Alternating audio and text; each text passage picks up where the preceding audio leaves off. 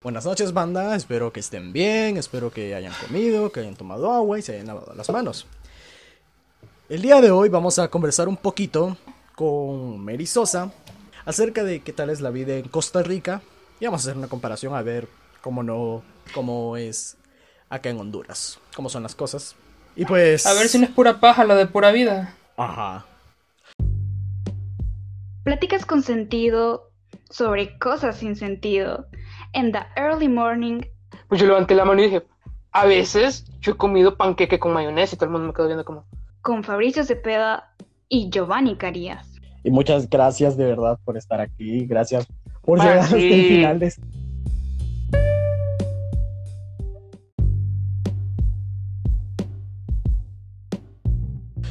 Pues bueno, vamos a empezar entonces. Mary, ¿querés contarnos quién sos? Pues yo soy hondureña, tengo 22 años, estudio periodismo en la Universidad Internacional de las Américas, aquí en Costa Rica, San José Centro. Tengo aproximadamente 5 años de vivir aquí eh, y voy como por la mitad de mi carrera.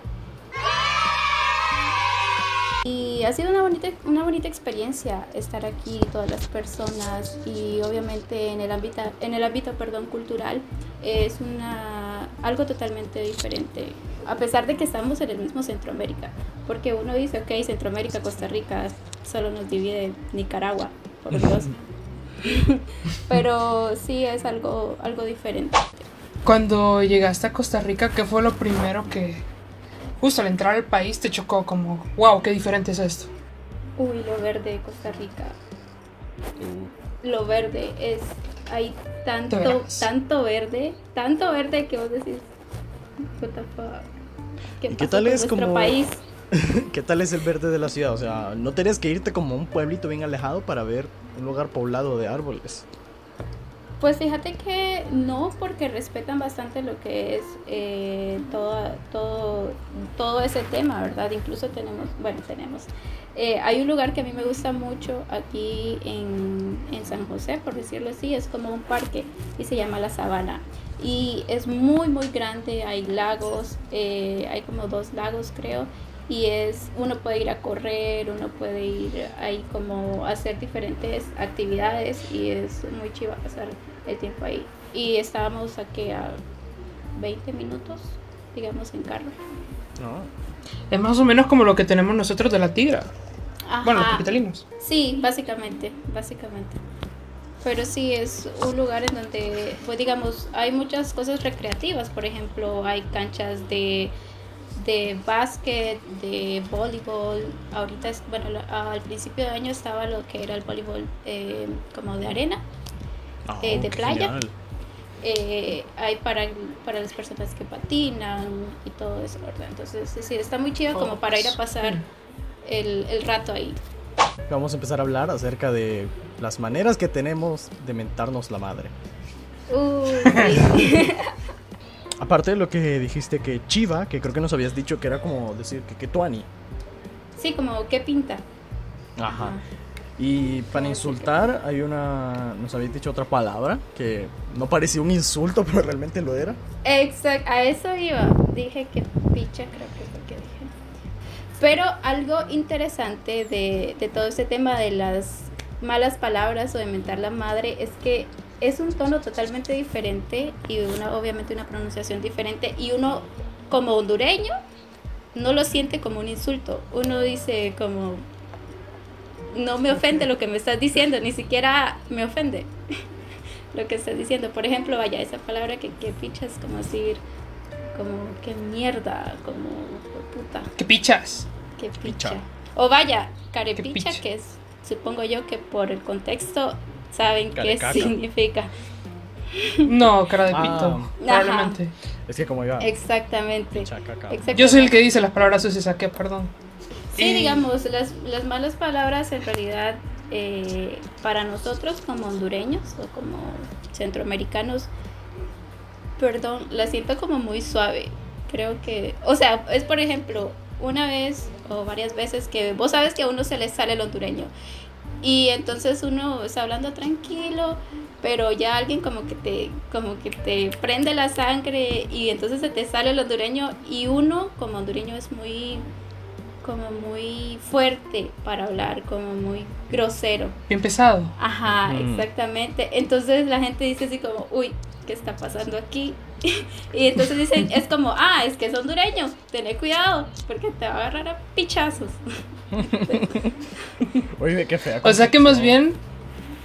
O sea que más bien los costarricenses son bien lies. Sí, exactamente, esa es la palabra. O sea- en realidad sí son pura vida. Créeme, bueno, con todas las personas que me he topado, ya sea en la universidad, en mis diferentes trabajos, o sea, son demasiado pura vida, demasiado, como lo dice la palabra. Un tema que es bien, vos sabes que es bien peleado en Honduras, pero también le dieron un nuevo nombre allá en Costa Rica, que es el apretado. Sí, O sea, ¿Alguna vez quisiste comprar una charamusca o topollillo, como le digas, y no te entendían? Sí, definitivamente. Es que, como te digo, a pesar de que estamos en Centroamérica, un país centroamericano, hay palabras que aunque, o cosas que aunque son los mismos, se dicen de una manera diferente. Por ejemplo, el apretado es como la pelea de toda la vida entre el topollillo y la charamusca. No, no nos pararon en el monte para andar diciendo topollillo. Oh, Bueno, ahora eh, ya pasando a otro tema, vamos a un tema serio, XD. ¿Qué tal es el sistema de salud allá? Lo, primor- lo primordial que está pasando es, todos sabemos, el COVID, ¿verdad? Entonces. ¿cómo, ¿cómo ha manejado Costa Rica esta situación? ¿A vos qué te parece? Mira, te voy a decir algo. Honestamente, siento que comenzaron muy bien. La verdad, comenzaron muy bien. Este, yo me acuerdo al principio de todas las campañas, todos los comunicados, este, las conferencias de prensa, ¿verdad? Eh, comenzaron con lo del teletrabajo, que clases virtuales, eh, que muchas medidas de seguridad para, para evitar lo en lo que ahora estamos, ¿verdad? Y comenzaron muy bien, la verdad, el ministro de Salud, eh, Daniel Salas, hizo un muy buen trabajo, siento yo que ha estado haciendo muy buen trabajo. Lastimosamente, Daniel Salas es el Eh, presidente. ah, No, el ministro no, el de salud. ministro Ah, de salud. Eh, el presidente es otro que ahorita hablamos de él. Eh, pero fíjate que ahorita estábamos, estaba, estaba viendo las noticias eh, porque hace dos días, ayer, no, ayer creo que fue que salieron 649 casos de, de, de COVID-19. Yo sé que en Honduras es un es un nivel más elevado. ¿Cuánto es Sí. el...? Eso es lo de todos los días. Sí, Sí, más o ¿cuán- menos eso anuncian todos los días. Ujú. Ajá, 600, exactamente. 700. De Pero hay que 600 a tomar algo en 1500. cuenta. Hay, hay que tomar algo en cuenta que creo yo que tal vez las personas dicen, ay, pero en Costa Rica están en la gloria. Vaya, varios amigos que me dicen, ah, pero aquí estamos peor. Hay que considerar que Costa Rica es un país pequeño. Es el, el país más ¿Cuánta es la población de Costa Rica? Eh, como, me acuerdo que eran como 5 y algo millones. O 6. Sí, tienen, tienen casi la, la mitad que nosotros. Exactamente. O sea, hay que, hay que tomar algo en cuenta. Pero sí rescato, la verdad sí rescato que, como te digo, estaban haciendo un excelente trabajo con lo que es el, el CEACO, que es Centro Especializado para los Pacientes con Coronavirus. Que la semana pasada, bueno, apenas la semana pasada estaba en un 50% de su capacidad total. Ya esta, ya esta semana la alcanzó, lastimosamente.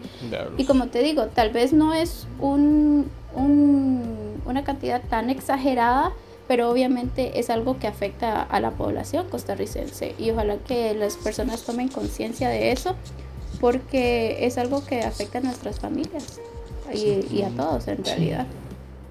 Buenas, Pero Josué, ¿cómo aparte te de va? eso, sí. Buenas, aparte de eso, hab- hablando, o sea, ya fuera de eso, ustedes saben que Costa Rica es uno de los cuatro países eh, catalogados como eh, el mejor en, en, en lo que es salud. No sé si ustedes sabían eso. No existe otro, otro puntito. eh, ¿Cómo manejó como en general el gobierno el hecho de la cuarentena? Digamos, por ejemplo, sabemos que en Costa Rica el costo de vida es alto, pero eh, ¿cómo hizo el gobierno para como nivelar la vida de la gente? Te voy a dar un ejemplo. En, en Salvador, sabes que decidieron como suspender los impuestos como por tres meses, creo, para que la gente se concentrara solo en comprar comida. Y ahí en Costa Rica, como qué medidas Alquiler también. Ajá. Sí, bueno, te voy a decir que esto del coronavirus afectó económicamente a todo el mundo. No, este, no solo a algunos, ¿verdad? Y aunque hagan un plan muy elaborado, siempre lo va a afectar. Eh, pero en general, por ejemplo, ayer estaba en la conferencia de prensa y un periodista le hizo la pregunta eh, al presidente de que en otros países habían tomado la decisión de bajar su salario como a la mitad para no poner más deudas de lo que ya hay en el país. Y a lo que el presidente contestó que ya él había hecho, había reducido su salario a la mitad como para no endeudar más al país. Y siento yo que en, en esa área están haciendo un muy buen trabajo. Como te digo. Y no, no han salido con, con, préstamos para el fondo del Fondo Monetario Internacional o cosas así para endeudar al país, no. Que yo sepa, no te puedo dar datos exactos. Es como lo que, lo que te puedo decir hasta el momento. Pero siento yo que sí están haciendo un buen trabajo. Eh, como para como para no hacer que el país se endeude más. Me explico, ya con, con eso es. ¿Y la banca privada cómo, cómo ha reaccionado? O sea, ¿sabes si están perdonando deudas o no? En, por ejemplo, ahí está una noticia.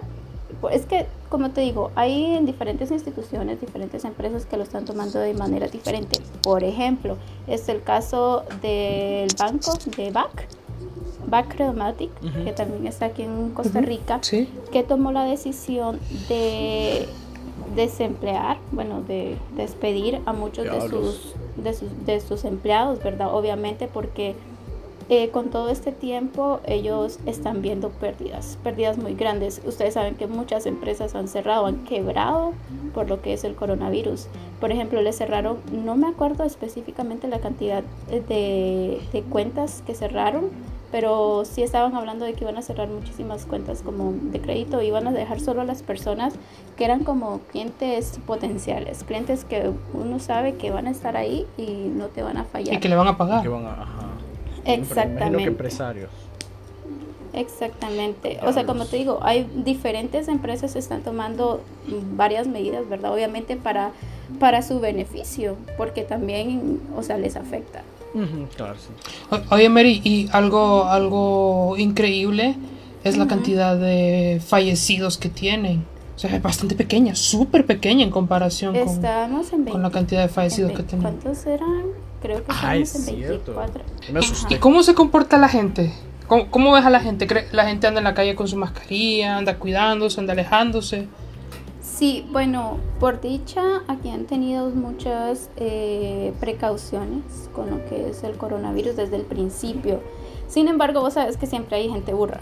Aquí, en la China y en todos lados siempre hay gente burra. O sea, que no acata en pues sí las órdenes. Y me molesta porque hay gente que dice, ay, eso del coronavirus es mentira. Y hasta que no ven que en realidad alguien está pasando por eso, es como que caen en cuenta. Pero yo digo, o sea, uno no tiene por qué esperar eso para, para tomar conciencia de que está pasando algo grave. Y, Pero en general eh, hay personas que sí son muy obedientes, hay personas que obviamente tienen que salir porque trabajan y viven día a día, o sea, hay cosas que uno dice no, no se pueden parar porque ah. ¿cómo? ¿Y qué tal el tema en cuanto a mm, política, vaya? ¿Notas que predomina actos de corrupción o ni siquiera se van a conocer o algo así? Eh, vamos a lo mismo. Yo te voy a decir algo. Yo, este, o sea, la corrupción está en todo el mundo. Yo no puedo decir, Ay, sí, ay, sí, aquí en Costa Rica son santos, porque no, no, no es así. O sea, la gente lastimosamente, es mi pensamiento, ¿verdad? Cuando está en el poder, como que cambian el chip y todo lo que dijeron como que como que se va ahí volando por el aire. Ajá. Pero, por ejemplo, siento yo que están haciendo un buen trabajo, al menos eh, el presidente. Como funcionarios públicos. Sí, o sea, como te digo, siempre hay gente que va a estar como en contra de... Ajá, exacto, pero es que uno no es monedita de oro para estarle cayendo bien a todo el mundo. Me explico. Entonces... Y tuvieron elecciones creo que el año pasado, ¿verdad? ¿Cómo, ¿Cómo, se comporta la gente en elecciones? ¿Es como aquí que tienen que rogarla y, y ofrecerle 50 pesos para que vayan a votar? ¿O la gente tiene esta actitud democrática? Allá votan los muertos. ¿Votan los muertos? Qué buena pregunta. bueno, para Yo te voy a explicar eso, eh, pero dale. Ajá. Dale. Bueno, el presidente actual ahorita es Carlos Alvarado Quesada. Este siento yo que es como más sana a la hora de que una persona puede tomar su, su decisión de por quién va a votar y por quién no. Y no, no, al menos que yo sepa, no andan regalando 50 pesos y una canastita, ¿verdad? Para, para, para obtener. Y ni así, o sea, cuando yo hablo de Juan Orlando y de todo este, todo este partido, de verdad que me da tanta cólera porque o sea, la gente ignorante, alguna gente, ¿verdad? Que todavía no entiendo cómo siguen de parte de ese partido político. Y ni de ninguno, la verdad es que ojalá llegara alguien como totalmente diferente y que no fuera ni siquiera de Honduras, como para cambiar todo. Te lo juro, porque al menos yo no tuve la oportunidad de votar en Honduras porque cuando me vine tenía, acababa de cumplir 18 años pero honestamente siento yo que aunque ni aunque uno diga no voy a ir a votar, tu voto está a salvo. Porque cuántos casos no se vieron de que tal vez una persona no había ido a votar y ahí estaba su voto, ahí estaba su número de identidad. Era lo que te decía de los muertos. Eh, la primera vez que yo fui a votar, en esto, bueno, aquí en una escuela cercana, en los como estas páginas que ponen donde te, ¿verdad? donde te tenés que buscar para ver si es en esa mesa te toca votar. No, no, donde saber si en esa mesa te toca votar. Había un montón de raza que ya de aquí de la colonia que había fallecido. A veces había uno que dijeron que hasta 14 años llevaba fallecido y sin embargo ahí aparecía. Y no creo yo que su familia nunca haya ido a reclamar la, el acto. Ah, mi papá aparece. Mi papá apareció en las últimas elecciones y yo con la acta de difunción en la mano. Diablos. Eso, eso es horrible. Yo no entiendo honestamente porque digamos, ojalá que el pueblo, es que, y aunque el pueblo despierte, la gente, al menos los que están en el poder, no hacen ni mierda para, para cambiar la situación. Pregunta, pregunta María, que si crees que estén escondiendo los datos de todos los fallecidos contagiados por el COVID eh, ¿Habrán más de los que dicen o no? Unos dicen que sí, que, que se esconden datos, ¿verdad? Pero otros dicen que lo que están haciendo, por ejemplo, con el caso tan alto que hubo ayer de contagiados, creo que sí, sí creo que fue ayer, es como que están inventándolos para alarmar a la gente y como para como para que tengan más cuidado, para que sean más conscientes. Entonces están entre que mienten para, para los que están como muertos o no y los que dicen como que están exagerando las cifras para que las personas eh, tengan miedo. Eh, la semana pasada estaba el caso de, no me acuerdo si era el número 19, una persona que, que murió. Y resulta ser que estaba enferma, ¿verdad? Esa señora. Eh, aquí ahorita lo que están haciendo en cuanto al área de salud se refiere es que, por ejemplo, vos te enfermas, entonces vos tenés una consulta en línea, por teléfono, por mensaje, por celular, vaya, por videollamada con tu doctor. Entonces resulta ser que esa persona eh, tenía un sangrado, tenía como un sangrado vaginal, tenía como dolor de estómago, tenía como varios, varios síntomas que eran totalmente diferentes a los del COVID-19. Ajá. Entonces resulta ser que esa persona falleció, era una, era una adulta mayor. Y eh, la persona, bueno, la, la nieta creo que era de ella, declaró en las noticias que ellos, al menos los que le hicieron la prueba, dijeron así como, ahorita lo que nos importa es descartar que tiene COVID, pero no se fijaron en, en, el, en la otra enfermedad que ella estaba, digamos, pasando. Y después de eso, ellas se enteran que muere en, por las noticias y dicen que fue por COVID cuando ni siquiera ellos le habían confirmado que había sido COVID-19. O sea, imagínense. Claro. O sea, que fue por negligencia. Lo, lo, que se entrevé es negligencia. Exactamente. Entonces, es, ese fue un tema bastante delicado y que de, verdad me dejó mucho que pensar. Hablemos de la cultura en Costa Rica.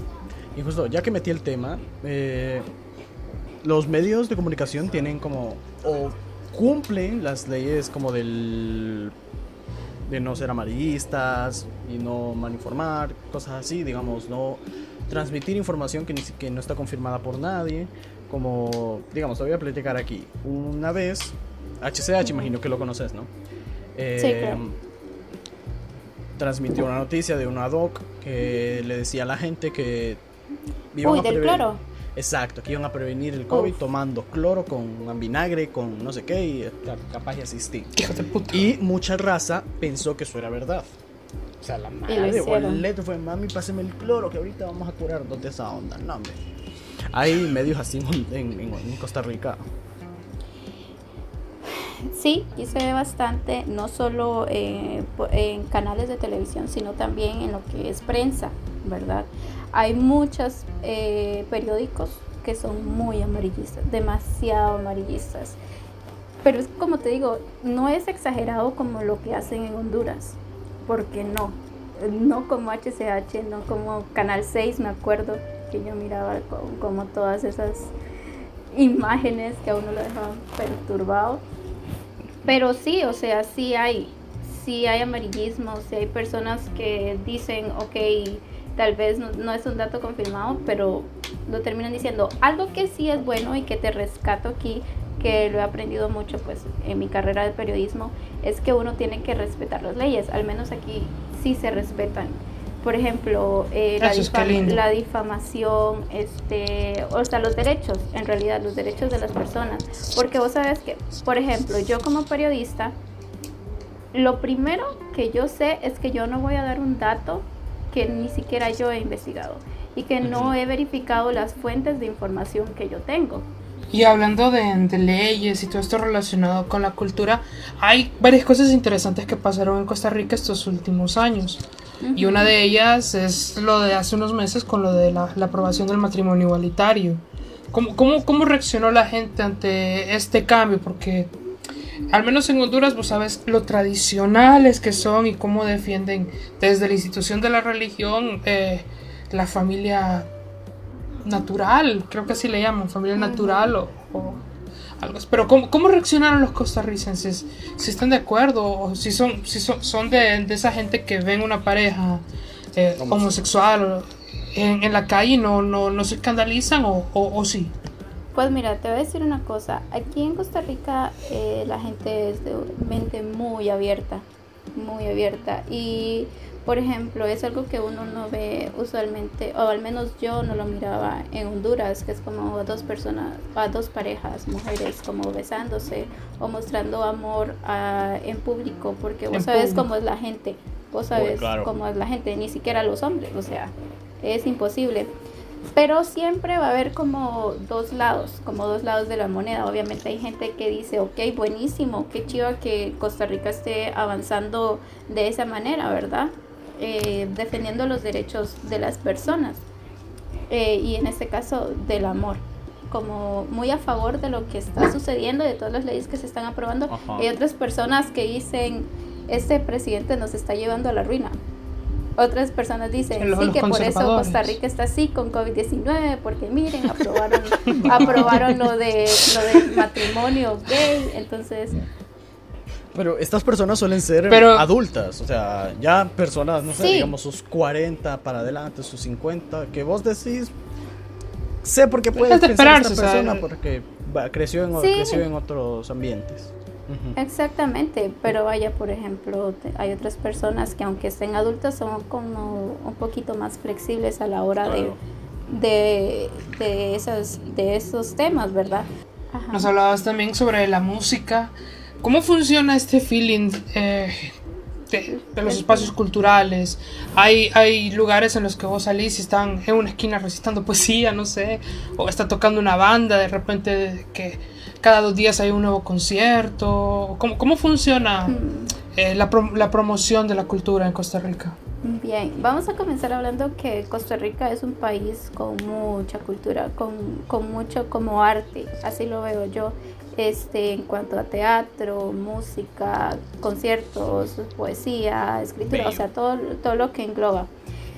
Eh, comencemos con lo de la música. Eh, uno de los datos interesantes que para que sepan es que aquí se escucha mucho el reggae. Son, es como un, como un feeling, decís vos, así como tan relajado, tan tranquilo, tan pura vida que, o sea, al menos yo que no había estado como en otro lugar, digo que diferente, porque son, o sea, digamos, en los bares en, e incluso en, en las discotecas hay reggae, hay música así como totalmente como diferente. Obviamente también se escucha el reggaetón, obviamente, vos sabes que eso es, eso es mundial. Pero sí, el otro día, eh, como les estaba mencionando la vez pasada, estaba viendo como una música que se escuchaba ya como por el, por el 97, que es básicamente en el año que yo nací, cuando en Honduras había playero así al a lo top, a lo boom. aquí estaban como exactamente, aquí estaban como en esa onda reggae y todo, todo relax. Oh, yo que es algo interesante. En cuanto a los conciertos, eh, si ustedes saben que Costa Rica ha sido un país que se toma bastante en cuenta en cuanto a artistas internacionales eh, se refiere. Este, entonces es algo chido porque, o sea, tampoco es como que, uy, pasan a cada rato, pero vamos, eh, así han venido artistas como Katy Perry, les estaba, les estaba mencionando, que, o sea, varios artistas internacionales que uno dice, qué chiva, ojalá fueran Honduras. Claro, ¿no? Y Costa Rica creo que es como el punto fuerte de Centroamérica para los conciertos. Imagino que influye en la cultura, porque, no sé, eh, cualquier artista creo que primero piensa, bueno, su, su management primero piensa en ir a dar un concierto a Costa Rica y de pasarse a América. Claro, el dinero. Pero primero piensa en un concierto en Costa Rica y luego ya se va a América del Sur y tal vez llega a volver a otro ladito de Centroamérica. Porque creo que Creo que Costa Rica es como la hermanita más sana de todos los cinco como, lo, como la ovejita blanca. Exacto.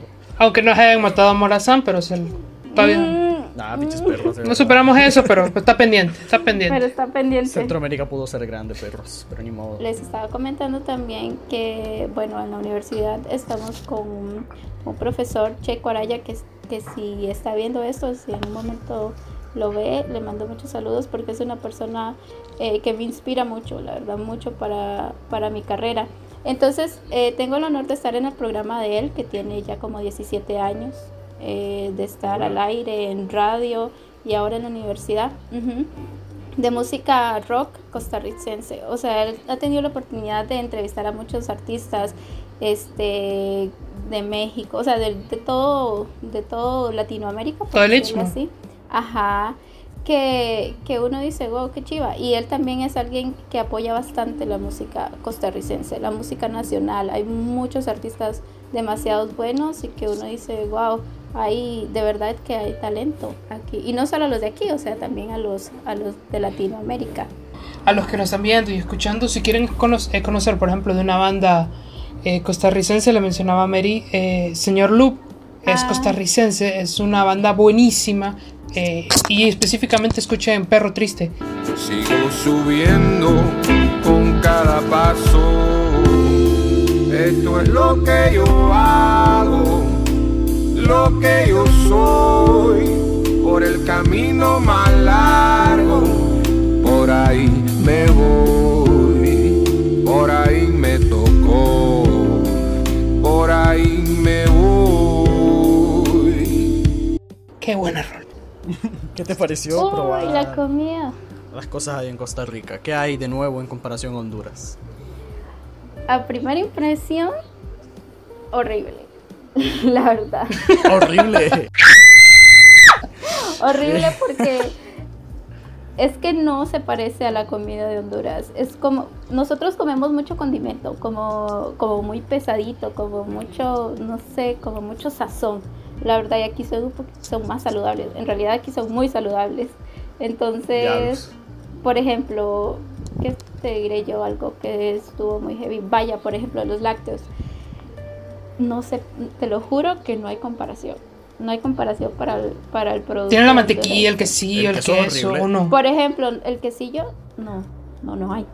No, no hay quesillo. No, ¿qué está? La, la, ¿Eso con quesillo? La, ¿Qué cenas? La natilla es como, como la mantequilla, en realidad, pero no tiene sal. Obviamente uno puede pedir con sal, pero generalmente es como sin sal. Al principio, al principio obviamente yo no sabía y agarraba la natilla y empezaba a echarle sal y a revolverla, así que se imaginan. Aparte ni siquiera es como cremosa, es como liviana, como horrible, horrible la verdad. Bueno, ya vaya hablando de eso, yo eh, ahorita comencé con, con mi nuevo proyecto el de comida catracha estoy vendiendo en realidad. Eh, catrachos Flavor creo que se llama, ¿verdad? Catrachos Flavor, arroba catrachos bajo flavor. Sí, porque digamos, cocinar es algo que a mí me gusta, la verdad, me, me, encanta cocinar y me gusta cuando las personas prueban como comida hondureña y dicen como, wow, qué rico, qué diferente, o sea, y la gente como que se enamora. La verdad, entonces estoy entrando a sus corazones por medio de la comida. Bueno, bueno, pueden ir a, pueden ir a seguir a Mary ahí a su página de para, bueno, Mary está emprendiendo, entonces ahí. Pero hay cosas que son muy ricas, por ejemplo, el chifrijo. ¿El qué? ¿Saben qué es el chifrijo? No saben qué es el chifrijo, ¿verdad? Suena frijoles, sí, como por frijoles fritos o algo así. Con tortilla, algo mira, así. sí, exactamente. Mira, es un plato que trae eh, obviamente frijoles, frijoles así que son como muy grandecitos, de los que son grandes. Eh, trae eh, arroz y trae como chicharrón. Y trae y, y, con tortilla. Arroz, chicharrón. Sabe, exacto. Y todo viene como un platito. Eh, y trae ah. el chicharrón, trae aguacate, trae chimichurri, que es como, como ¿Qué pedo? No. Y traen como tortillitas de como tostadas, como de nachos. Así como, como de nachos triangulares, sí. Ajá, no, eso es demasiado rico, la verdad. Ya aprendí a hacerlo. Ah. la verdad, son uh. exquisitos. También está el gallo pinto. ¿Ahí qué es el gallo pinto? Una comida que se llama gallo pinto. Se llama gallo pinto. Y es de lo más normal. Se me viene como un pollo hornado o algo así. En realidad es como el arroz con frijoles. Ah. Dice que nosotros le decimos. Ah, el casamiento. Ajá. ¿Por qué le dicen ¿Qué? No sé. Ahí sí no te que le vieron cara de gallo. Se les cayó, se les cayó el plato y, y cayó con forma de gallo. Sí. ¿Qué tal la vida allá? ¿Qué es? ¿Es completamente tranquilo? Eh, Algo positivo que nos comentabas es que allá no hay maras, no hay estas organizaciones criminales. Claro, eso no lo deja exento de ladrones independientes. Exactamente. Es que en todo el, en todo el mundo siento yo, ¿verdad? Que, que, siempre va a haber maldad y personas que tratan como de, de hacer mal lastimosamente, o sea, obviamente hay asaltos, obviamente hay muertes, hay secuestros, porque tampoco es como que, uy, Costa Rica es un, paraíso, porque no es así. No es Disneyland. Exactamente, pero al menos puedes caminar por la calle sin estar viendo hacia los lados o ver si alguien te está siguiendo. O sea, en Honduras... Y andas con el teléfono en la mano, tranqui. Exactamente, oye, sí, la verdad sí pero tampoco te vas a ir a meter a una zona roja, por ejemplo en San José Centro, que hay varias zonas rojas, y vas a ir a andar con tu teléfono así como enseñándolo, mm, porque manda huevo. Pero, pero sí, o sea, uno, digamos, tiene como una, una sensación de seguridad que de verdad uno, eso no se, no se compra, de verdad. O sea, la última vez que fui a Honduras, que fue el año pasado, como en septiembre creo, este, tenía tanto miedo tanto miedo que, que, digamos, yo ni siquiera en taxi, ni cuando vivía en Honduras, ni siquiera en bus me gustaba subirme porque yo decía en qué momento se sube alguien y nos asaltan. o sea, no es demasiado, pero sí hay bastante seguridad en realidad, bastante. ¿Y la gente qué tal es? ¿Es amable o riscos? Uy, pura vida. La gente es muy pura vida. Como te digo, las personas que he llegado a tratar y, y que tengo como amigos, ya sea en diferentes trabajos, en la universidad o en otros lados, te lo juro que son unas personas totalmente amables, sociables, como, no sé, como que transmiten buena vibra, en realidad. Mm. Sí lo hacen, transmiten muy buena vibra y eso es bonito. Eso la verdad es bonito.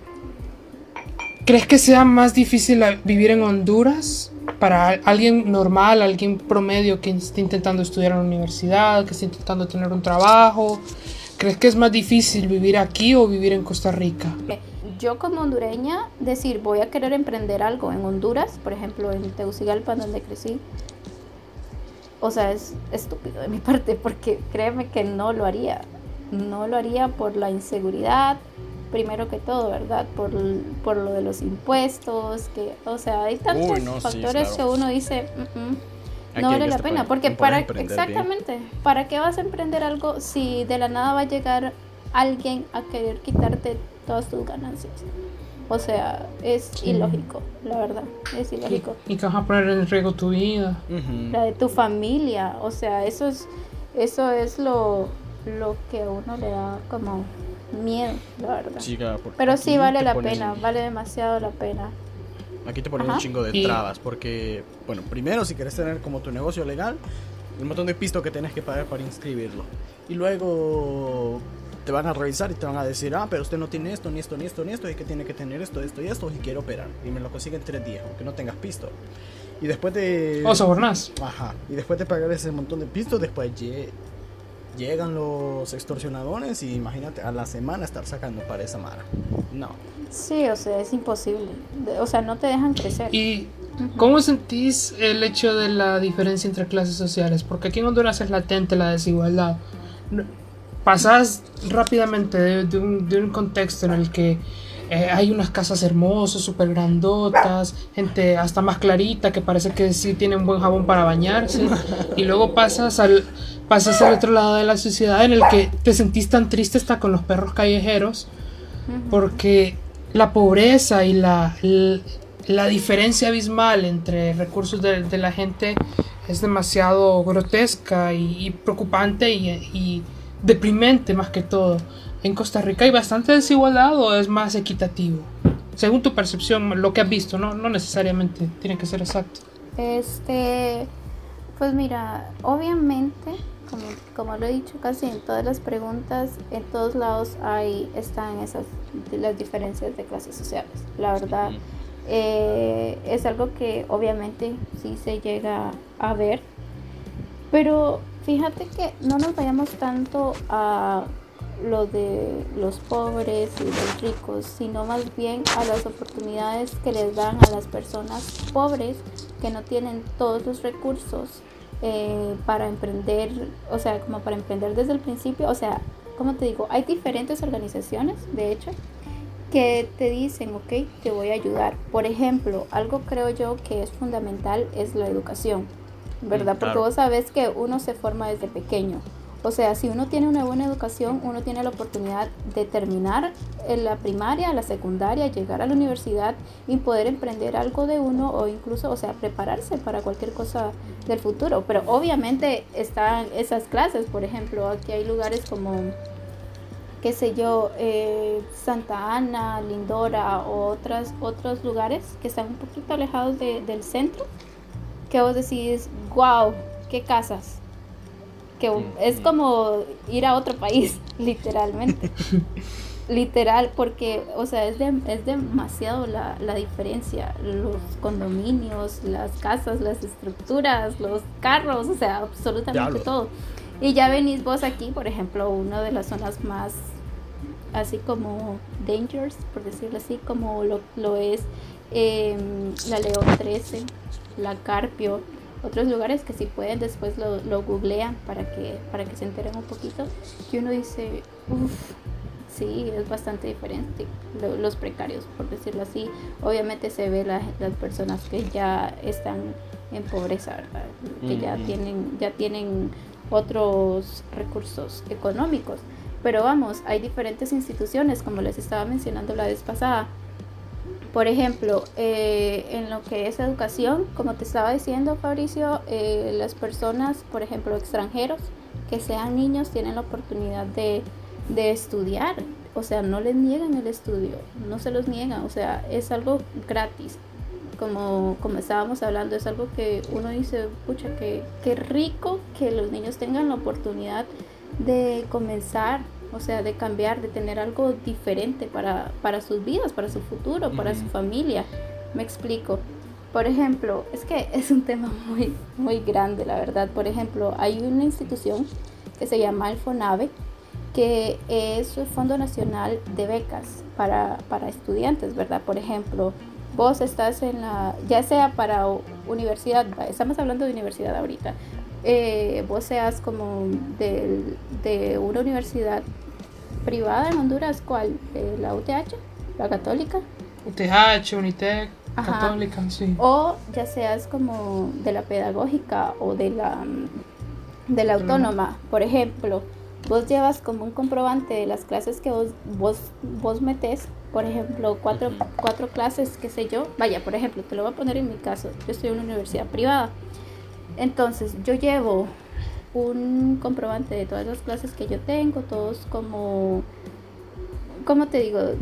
Todo lo que conlleva la universidad, como para decirles, hey, necesito ayuda, no tengo como una solvencia económica que me ayude como a esto, que honestamente yo no lo he hecho, pero porque tenía problemas con lo de mis papeles, pero ahora sí puedo, lastimosamente pues ahora está lo del coronavirus y no he tenido la oportunidad, pero ellos te dan, ellos te dan a vos una beca para que puedas seguir tus estudios, o sea, no, te, no te detienen, me explico, no te detienen, es algo, es algo que vos tenés el chance de poder crecer, de poder seguir estudiando y mientras tanto, o sea, ir creciendo en el camino. Por ejemplo, vaya, en algo que yo también sé que es muy importante es, por ejemplo, las personas, los niños que van a las escuelas o colegios. Y vos sabes, Fabricio, Giovanni, que hay personas, bueno, alumnos que van sin siquiera comer a clases. ¿Verdad? Entonces, aquí dan, o sea, tienen el comedor estudiantil. ¿Y sabes qué están haciendo ahorita que está la cuarentena? El MEP, que es el Ministerio de Educación, este, les está dando a los alumnos su, su, comida, como decir, lo que se estaban comiendo en el cole, que obviamente ya no lo están haciendo, los, los papás van y reciben un, o sea, reciben alimento, carne, que huevos, verduras, para, para los niños para los niños que están, obviamente que ahorita no están yendo al colegio, pero que tienen la capacidad de ayudarles un poquito, o sea, y se le y, la verdad se ve, hay, obviamente hay gente malagradecida que dice, esto no nos alcanza ni para no sé qué, pero hello, señora, eso es para su hijo, ni siquiera es para toda la familia, porque no es así. O sea, es para los niños, me explico. O sea, es algo que uno dice, qué lindo, y ojalá, uno cuando mira todo eso, uno dice, ojalá que Honduras tuviera tuviera esas oportunidades, la verdad, para los niños. Mary, ¿qué le dices a, nosotros, a tu gente, a, a todo el que, no sé, vemos lo que está pasando en nuestro país y, a veces decimos que, puta, ya no, ya no, ya ni siquiera quisiéramos seguir en, viviendo en Honduras, que quisiéramos dejar todo votado y que ahí los otros 9 millones de personas vean cómo se la arreglan. ¿Qué, qué le dirías vos al hondureño sobre lo que estamos pasando y no sé, sobre quizás que estamos perdiendo esperanza. De hecho, mira, es algo que es difícil, honestamente, porque yo sé que las personas que tienen la capacidad económica de huir del país, por decirlo así, lo hacen sin pensarlo dos veces sin importar la familia, sin importar absolutamente nada, tus recuerdos, o sea, no. ¿Pero por qué? Porque lo están cambiando por algo que es más importante y es la seguridad y la felicidad, siento yo, porque ya uno al momento de irse de Honduras ni siquiera extraña el país, porque yo no extraño el país, yo extraño a las personas, a mí, mis amigos, a mi familia, a, donde, o sea, en el entorno en que, en que crecí, pero, pero no el ambiente la verdad no el país, en realidad no la inseguridad, no a, esa, a ese miedo de caminar por las calles o, de salir en la mañana y no saber si vos vas a poder regresar bien a tu casa.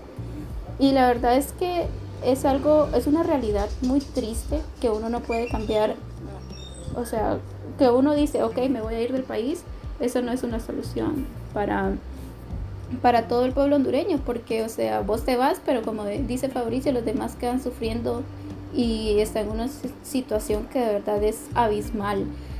Pero ojalá que en algún futuro, eh, en un futuro uno, sí es cierto, es muy poca la esperanza que se ve, pero no sé, como que llegue a algo más poderoso, como lo es Dios, porque yo creo mucho eh, en el poder de, de, Dios, ¿verdad?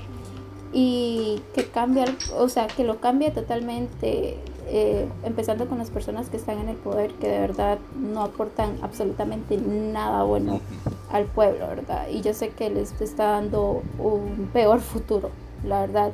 Y nada, o sea, si ustedes, lastimosamente, el consejo es que si ustedes tienen la oportunidad de irse del país, lo hagan, porque no es algo que va a cambiar de un día para otro, ¿verdad? Y más si es por el bienestar de su familia o de ustedes mismos.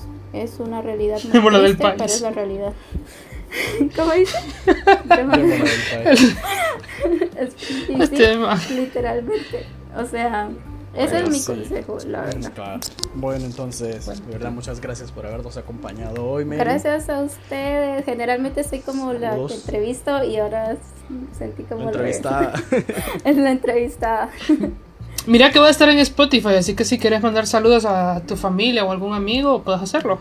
Claro. Así como ustedes, les mando un saludo a mi amorcito, a Kevin Castellanos, a mi familia, a mi corronquita, que yo sé que va a estar escuchando este audio, es mi abuelo. es, su, es su oh, apodo. También le mando un saludo a Checo Araya, que como les dije es mi profesor, como alguien que admiro mucho. Y nada, a todos mis amigos que siempre están como apoyándome, ya sea de Honduras o aquí en Costa Rica. Y, y, obviamente a ustedes, ¿verdad? Muchísimas gracias por la oportunidad. Muchas gracias. Y de verdad espero que este sea este proyecto sea algo muy bueno para para su vida en general. Yo sé que han mejorado mucho felicidades por eso, porque del primer capítulo a este, ok. sí, vamos, vamos subiendo, vamos subiendo. subiendo. Así que nada, muchas felicidades y muchísimas gracias por el espacio. Y nada, espero seguir teniendo contacto con ustedes. Gracias. Unas palabras, Fabricio. Fuerte abrazo, Mary. Bueno, abrazo, virtual.